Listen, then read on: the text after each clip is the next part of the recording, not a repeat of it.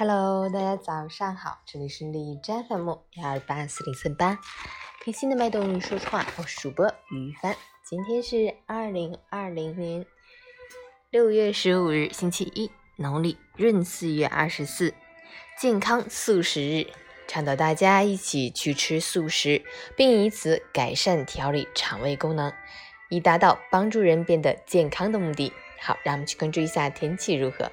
哈尔滨多云，二十六到十四度，北风三级，雨水趋于结束，气温缓慢回升。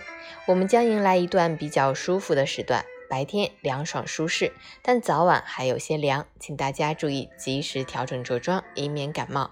有出游及室外活动计划的朋友们，外出做好防护措施，尽量避免在人多聚集处停留。截至凌晨五时，海市的 AQI 指数为十九，PM 二点五为二，空气质量优。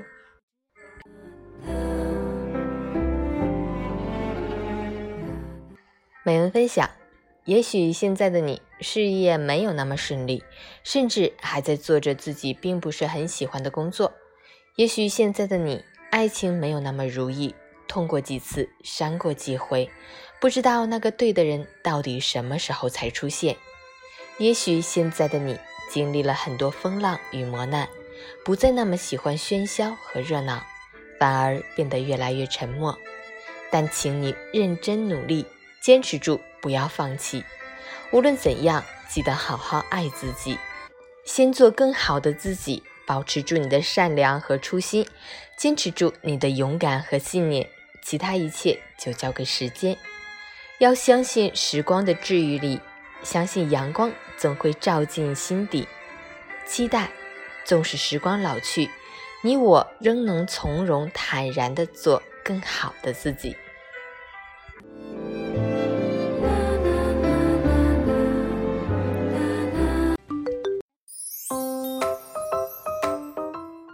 晨语简报：疾控专家，新发地病毒基因测序发现来自欧洲方向，初步判定与输入性有关。十四日零时至七时，北京新增八例确诊病例，均与新发地市场有关。北京丰台区花乡升级为高风险，西城金融街等六处升级为中风险地区。北京发热门诊不得拒诊停诊，随时监测就诊人员数量。北京丰台区拟对新发地周边四点六万名居民全部进行核酸检测。防止哄抬价格，北京市场监管部门对物美、永辉、家乐福等七家大型连锁超市开展提醒告诫。广西融安四名城管干部被立案，三年不正常上班仍发工资绩效。被顶替上大学农家女发声。我就想知道他怎么拿到我的录取通知书。如果可能，还想圆我的大学梦。民航局六月十一日，孟加拉达卡至广州航班发现十七名旅客新冠核酸阳性，出发航班熔断，该航班航线停运四周。沈阳，面向高三艺考生与复读生的校外培训机构恢复线下授课。同卓事件关系网订立攻守同盟对抗组织调查，十五人被处分。浙江温岭槽罐车爆炸，已致十九人死亡，一百七十二人受伤。浙江省政府将组成事故调查组。印度研制纳米喷雾，称被喷雾体可九十天内不染病毒。据悉，印度总统府内已开始使用这种喷雾。伊拉克一美军基地当地时间十三日遭袭，所幸未造成人员伤亡。特朗普向西点军校毕业的一千一百零七名毕业生致辞：“我们不是世界警察。”他还向毕业生承诺将结束无休止的战争时代。